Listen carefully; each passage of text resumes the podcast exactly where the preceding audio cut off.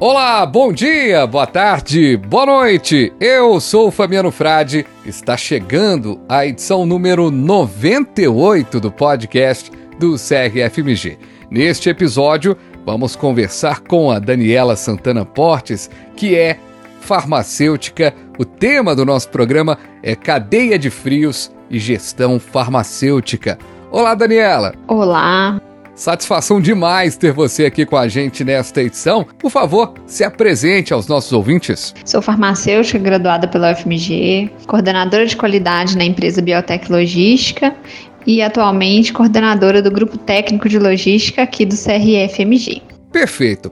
Daniela, para a gente começar, qual é o conceito atual de cadeia de frios e o que compõe? A cadeia do frio, ou rede de frio, é definida pela RDC 430 de 2020 como o processo englobado pelas atividades de armazenagem, conservação, manuseio, distribuição e transporte dos produtos sensíveis à temperatura. Esta rede é composta geralmente por alguns elementos, como componentes estruturais necessários para o sucesso dessa cadeia, como geladeiras, freezers, câmaras frias para armazenamento dos produtos, caixas térmicas, veículos com equipamentos de refrigeração e até mesmo containers refrigerados para o transporte e movimentação de grandes volumes de produtos. Outro elemento são equipamentos como instrumentos de monitoramento de temperatura e até mesmo mantas térmicas, e um outro elemento extremamente importante é a equipe especializada, ou seja, o capital profissional envolvido na cadeia do frio, que envolve os operadores das diversas áreas logísticas que executam as atividades de movimentação e acondicionamento dos produtos, todos esses devidamente treinados pelo farmacêutico responsável que também atua diretamente na cadeia do frio. Hum, agora, qual é o processo da rede cadeia de frios? Quais são os objetivos e importância para a política de assistência farmacêutica? A cadeia do frio envolve um sistema de manuseio, conservação e transporte de produtos termossensíveis, ou seja, são produtos que necessitam de controle rigoroso da temperatura durante todas as etapas do processo logístico. Desde a saída da fábrica, a mercadoria precisa ser mantida nas condições específicas determinadas pelo fabricante. Geralmente, esse processo possui uma duração prolongada, especialmente em territórios extensos, como é o caso do Brasil, onde a logística de distribuição é mais ampla. Portanto, os produtos que dependem dessa operação não podem sofrer variações de temperatura fora da faixa especificada, sob pena de perda do produto. Os objetivos da cadeia do frio são garantir que os produtos passem pelas etapas logísticas sem excursões, que são variações de temperatura fora da faixa especificada para o produto e que sejam entregues com qualidade, segurança e eficácia preconizadas. Dessa forma, a Rede do Frio contribui para o cumprimento da Política Nacional de Assistência Farmacêutica, quando seus componentes são utilizados a favor da promoção do acesso a produtos farmacêuticos pela população e quando garante a qualificação dos serviços farmacêuticos nos diferentes níveis de atenção, ao trabalhar com todos os seus componentes estruturais e de pessoal a serviço do fornecimento de produtos termossensíveis à população.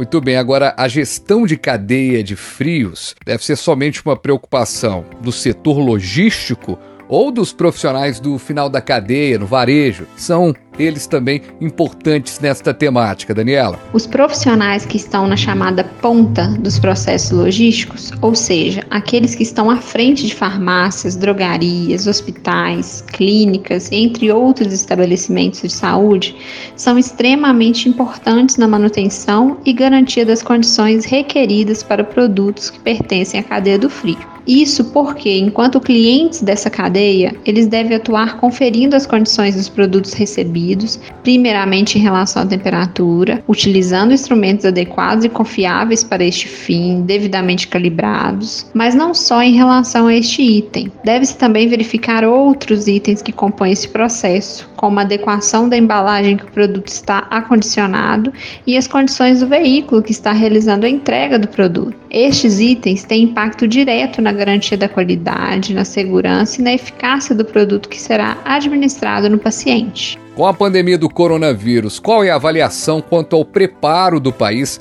para o armazenamento de medicamentos termoláveis? A logística na cadeia do frio enfrentou desafios durante a pandemia, especialmente na distribuição de vacinas contra o Covid. Isto porque as faixas de temperatura preconizadas para algumas dessas vacinas eram de temperaturas negativas, o que exigia soluções específicas para que a logística desses produtos pudesse ser realizada. No entanto, rapidamente soluções foram desenvolvidas e aplicadas, como, por exemplo, embalagens térmicas específicas que permitiram que o transporte de vacinas a temperatura negativa fosse realizado de ponta a ponta em todo o território nacional. Então, percebo que o maior desafio enfrentado é ainda junto à ponta da cadeia do frio, visto que nesses locais ainda são incipientes algumas práticas necessárias para a manutenção dessa rede, como correta conferência da temperatura durante o recebimento dos produtos e qualificação térmica dos equipamentos de armazenamento dos produtos, por exemplo.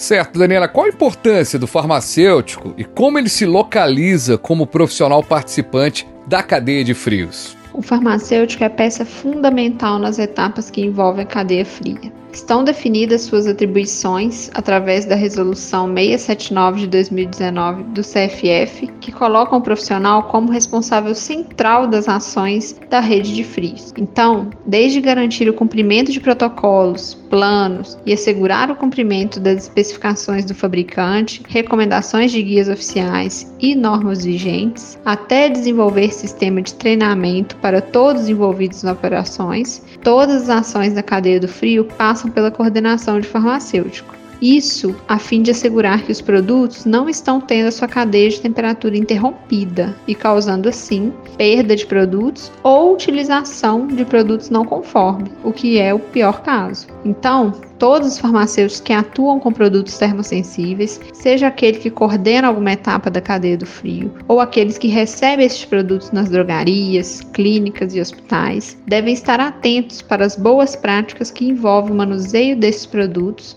e terem papel ativo na manutenção da cadeia do frio. Muito bom papo, Daniela Santana Portes, muito legal. Obrigado pela sua participação aqui com a gente. Eu que agradeço o convite. É sempre uma honra participar das ações promovidas pelo CRFMG.